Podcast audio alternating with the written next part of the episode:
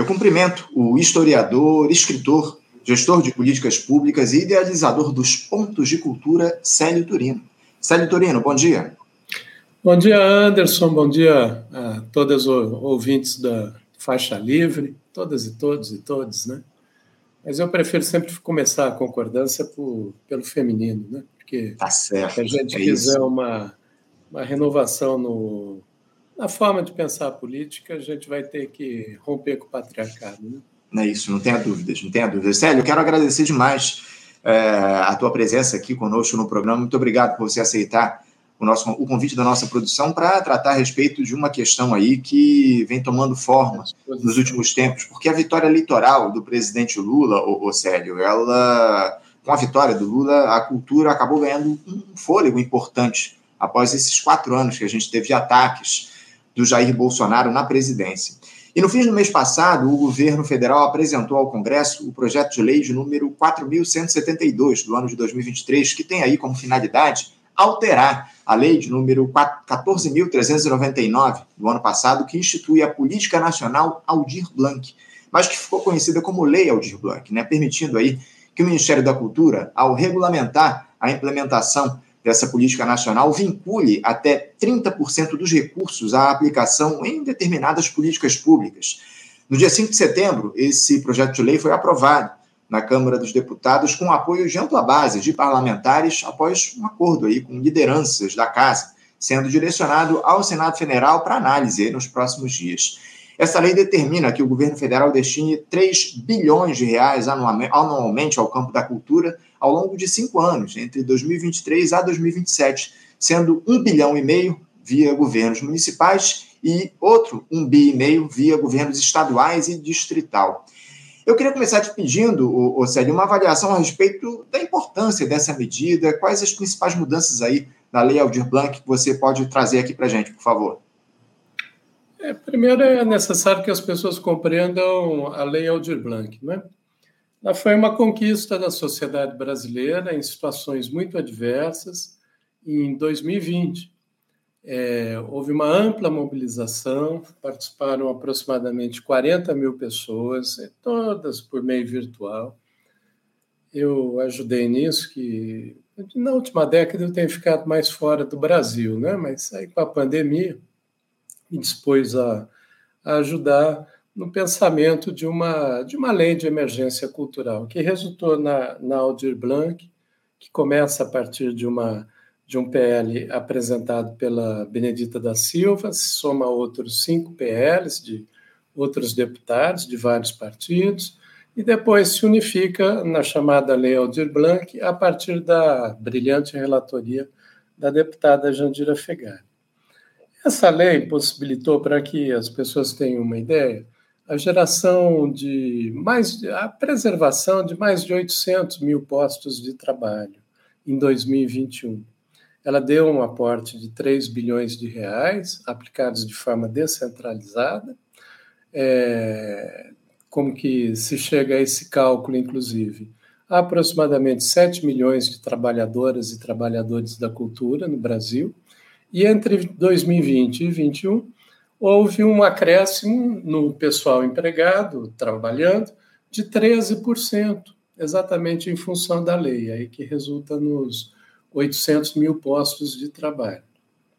A partir desse êxito, seguiu-se um movimento para que fosse uma lei com mais largo prazo, no que a Jandira assinou uma PL, também com ampla consulta popular, que resultou na Lei Aldir Blanc II, que destina 15 bilhões de reais em cinco anos, 3 bilhões por ano, mesmo valor da, da primeira, né? e também de forma descentralizada, tem toda uma, uma aplicação desse, desse recurso. Né? Essa lei foi aprovada no ano passado, como eu disse, é uma conquista do povo brasileiro, é, feita em condições né, sem existência de Ministério da Cultura, com um governo declaradamente inimigo das artes e da cultura. Ela tem está muito atrasada na sua aplicação, ela já deveria estar acontecendo e isso está trazendo muito prejuízo aos setores da cultura. Esse PL que você apresenta, na verdade, é um PL que trata da retomada de obras de espaços é, formativos na saúde. O problema é que não foi inserido um artigo 17 num famoso jabuti, né? Jabuti é aquilo que alguém coloca um jabuti em árvore, né? Um PL é, foi inserido um artigo que retirava 30% da destinação da Aldir Blanc para uma determinada finalidade que era ou para obras é, de equipamentos culturais eh, vinculados ao PAC, ou também para o, a Política Nacional da Cultura Viva. E a Política Nacional da Cultura Viva já está muito bem contemplada na formulação inicial da, da Lei Aldir Blanc, então ela não tinha necessidade. Colocava, e como tudo ia de forma nebulosa, ficou mais como uma forma de justificar essa retirada da destinação feita nos municípios e nos estados para essas obras. Eu estava no México quando soube disso, eu estava em Guadalajara, num congresso. Eu retomei minhas viagens para fora, agora estou em São Paulo, mas semana que vem já vou para a Colômbia. Como participei ativamente do processo, eu gravei um vídeo e, é, digamos, alertando sobre essa, essa manobra. Esse vídeo circulou um pouco e alertando, inclusive, do impacto no emprego. Porque se a Lei Aldir Blanc, com 3 bilhões de reais em 2020, é, teve um impacto de 800 mil postos de trabalho diretos na cultura, retirando 30% disso da destinação, eu calculei é, um impacto negativo em postos de trabalho para as artes e cultura, artesãs, artesãos, músicos, artistas, enfim, é, entre 150 e 250 mil postos de trabalho. Fiz o alerta. E o que o estava algo não sabido, né? Praticamente ninguém sabia de que estava tramitando esse artigo, não, não, houve uma discussão, isso veio a público, houve uma mobilização, é, uma parcela dos setores da cultura se reuniu com a Jandira Fegali e o Ministério da Cultura se apresentou na reunião, mas houve uma reunião apenas e já era um jogo jogado, já estava decidido que ia acontecer essa transferência de destinação. A Jandira Fegali, muito comprometida, inclusive como autora da lei, ela conseguiu fazer uma redução de danos. Essa redução de danos resultou no seguinte: é, 10% no mínimo desse valor tem que ser destinado à cultura viva, aos pontos de cultura e, e ações em torno dessa política. Outros 10% para outras políticas do Ministério de ação direta com o povo da cultura. E 10% para, no máximo, para obras com o PAC ela minora o problema, mas ela mantém, é, gerando dois outros problemas que eu posso dizer adiante. É, no caso do emprego e do trabalho no campo da cultura, se o impacto inicialmente seria entre 150 e 200 mil postos de trabalho, a partir dos dados é, levantados pela, pela FGV, pelo Observatório da cultura do Itaú Cultural, isso em relação a, ao Aldir Blanc 1, né? o impacto ele, ele continua elevado, porque se retira é, 300 milhões por ano, é, na verdade terá um impacto de quatro anos, porque é o período do PAC, então 1 bilhão e 200 do investimento direto na cultura para jogar em obra. Isso também continua tendo impacto no trabalho e renda de trabalhadoras e trabalhadores da cultura. Um, um outro problema que gera é o que eu estava vendo até na entrevista anterior, né? é a perda de confiabilidade, estabilidade, previsibilidade, que são condições fundamentais na relação entre um governo e a sociedade. Primeiro, pela forma.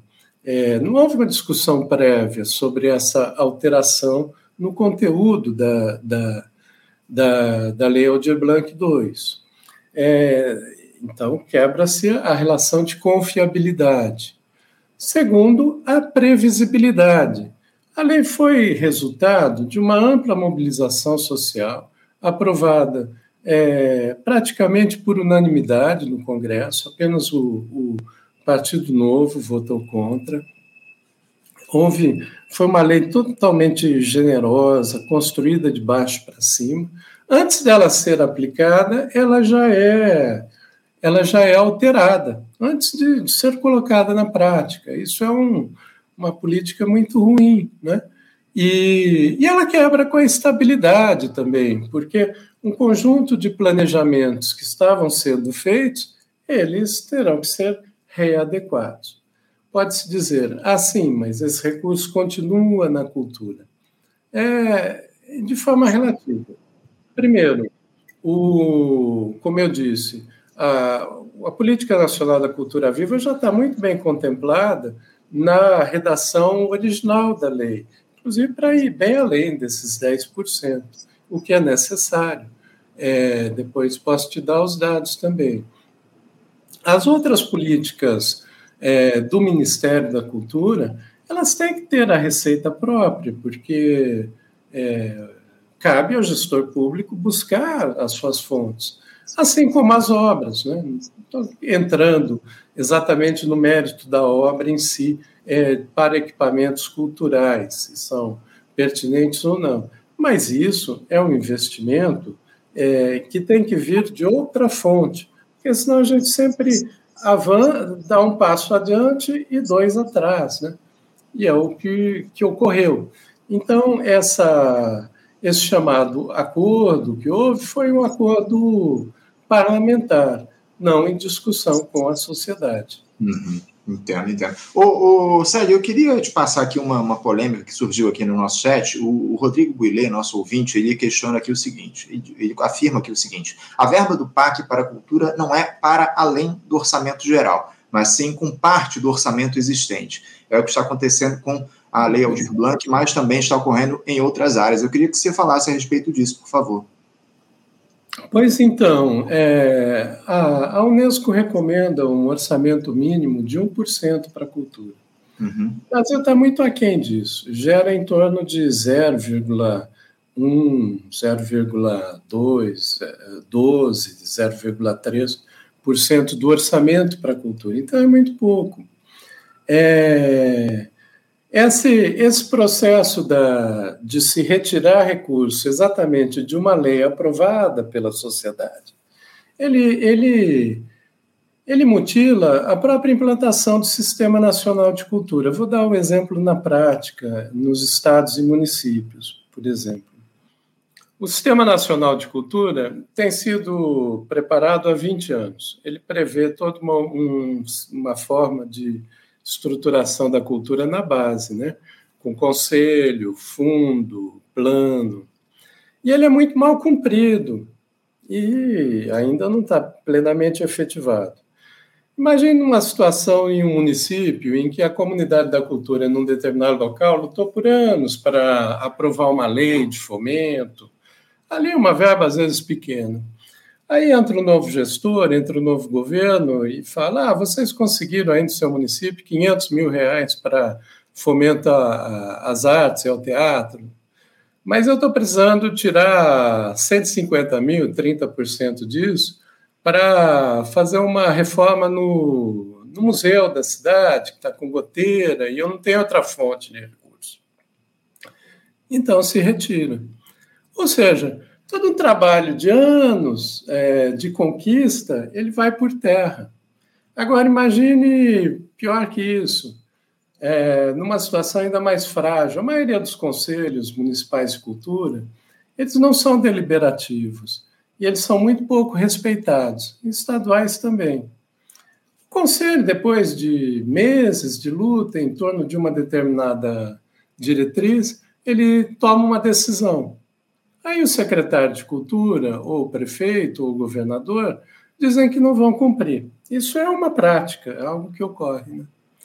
Bom, isso ocorre e tende a ocorrer mais no, nos locais. E aí, quando o pessoal da cultura for reclamar, sabe o que vai ser dito como resposta?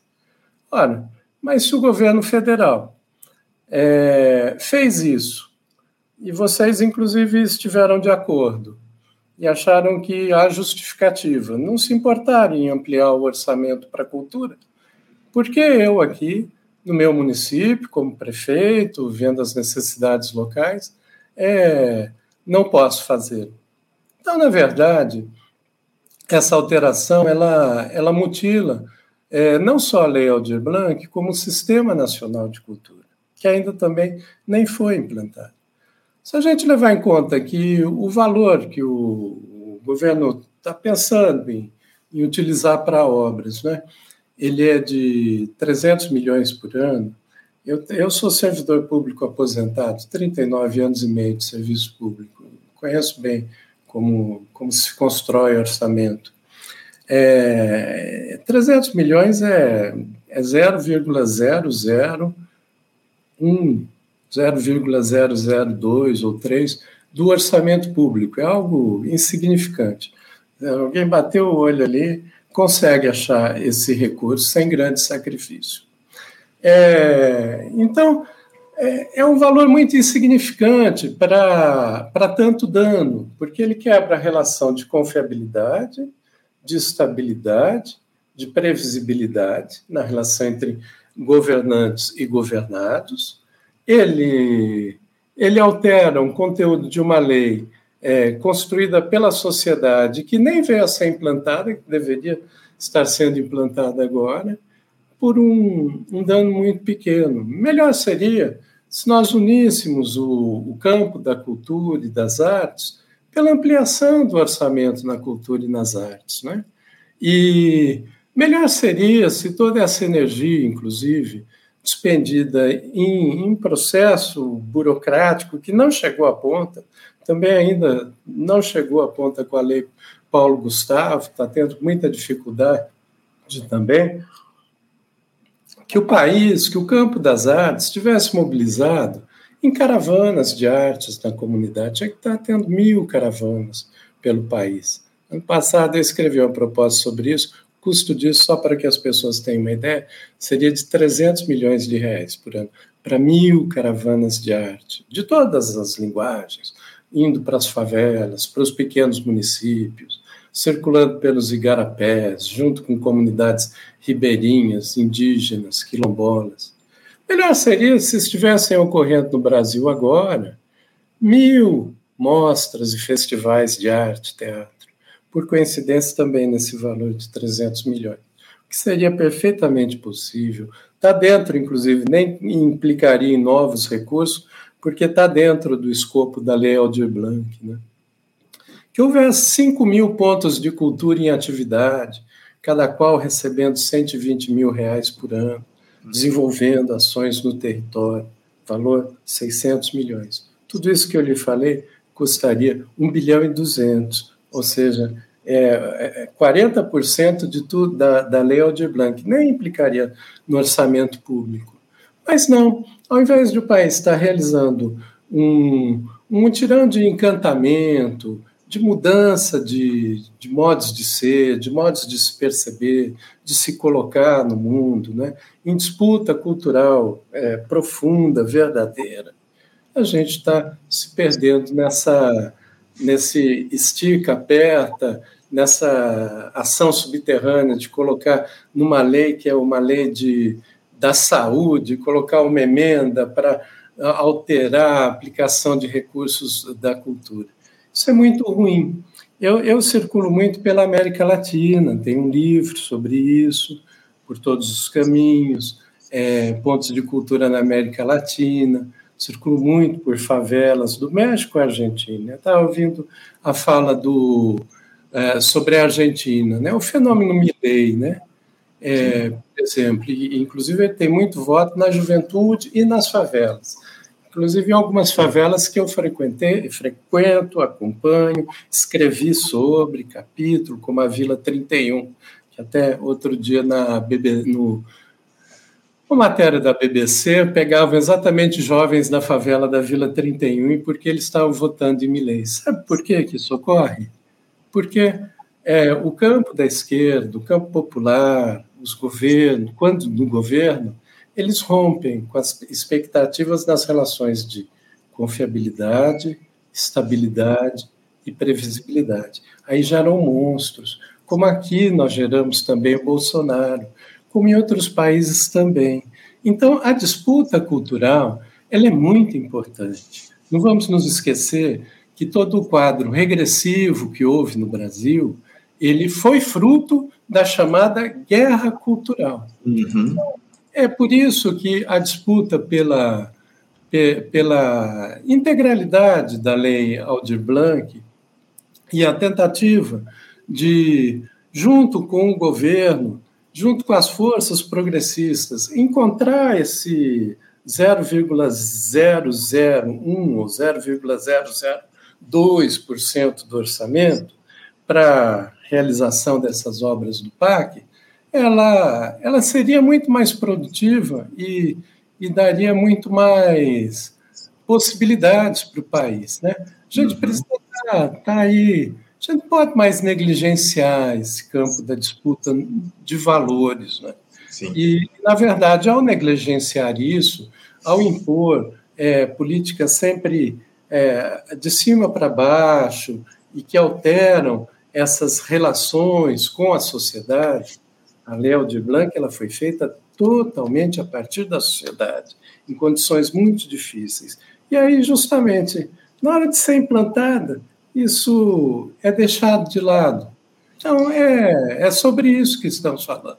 É sobre isso, o futuro, sobre a, a possibilidade de a gente construir uma outra relação na sociedade, uma outra hegemonia, né?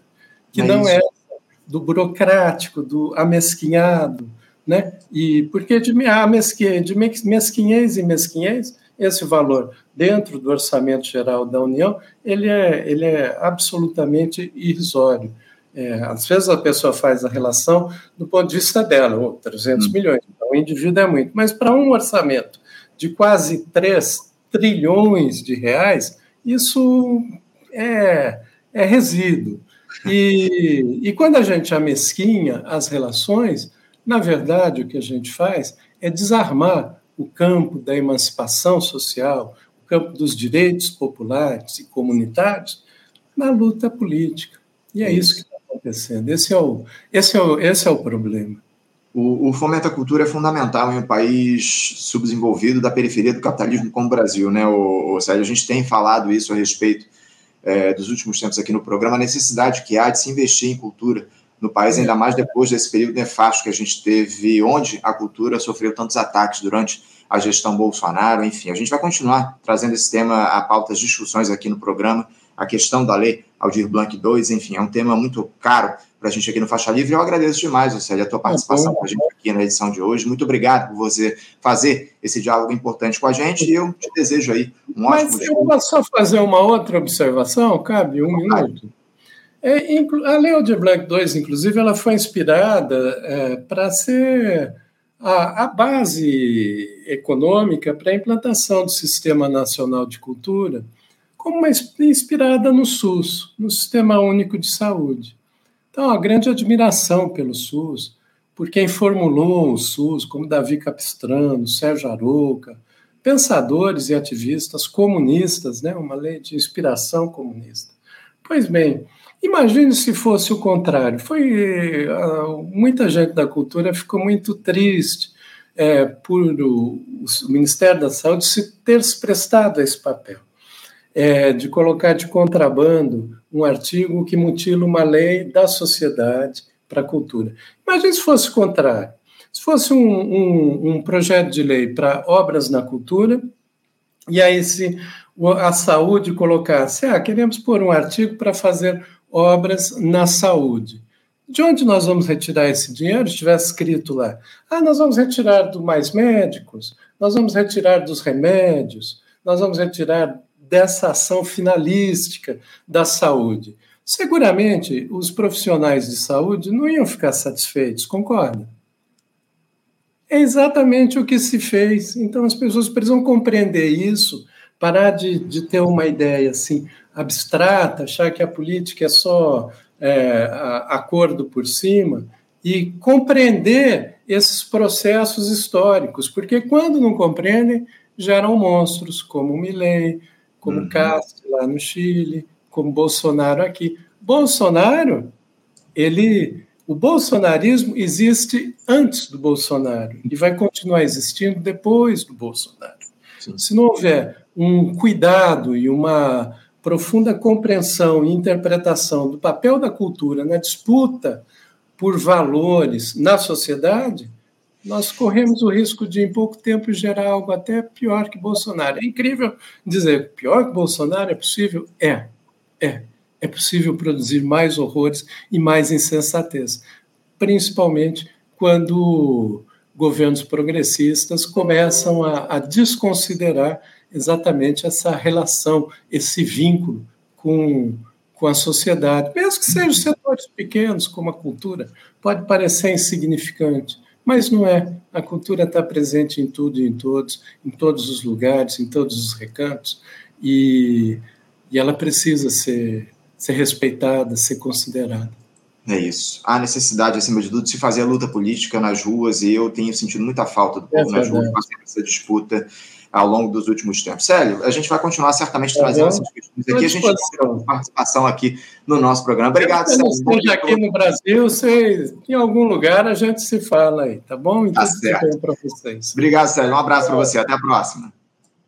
Conversamos aqui com o Célio Turino. Célio Turino, que trouxe aí informações importantes a respeito da questão da cultura. Célio, que é historiador, escritor, gestor de políticas públicas e idealizador dos pontos de cultura, trazendo aí informações a respeito da, da Lei Aldir Blanc II, né, que está em discussão lá no Congresso Nacional, foi aprovada na Câmara e foi destinada lá ao Senado Federal, enfim, para votação. Vamos continuar acompanhando aí as discussões a respeito do tema da cultura aqui no nosso programa.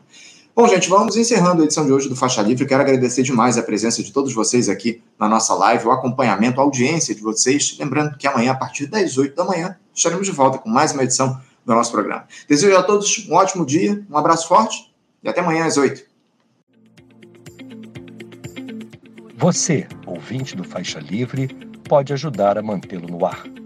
Faça sua contribuição diretamente na conta do Banco Itaú, agência 6157, conta corrente 99360, dígito 8. Esta conta encontra-se em nome do Sindicato dos Professores do Município do Rio de Janeiro e região, o Simpro Rio, uma das nossas entidades patrocinadoras, mas seus recursos são destinados exclusivamente para o financiamento do nosso programa.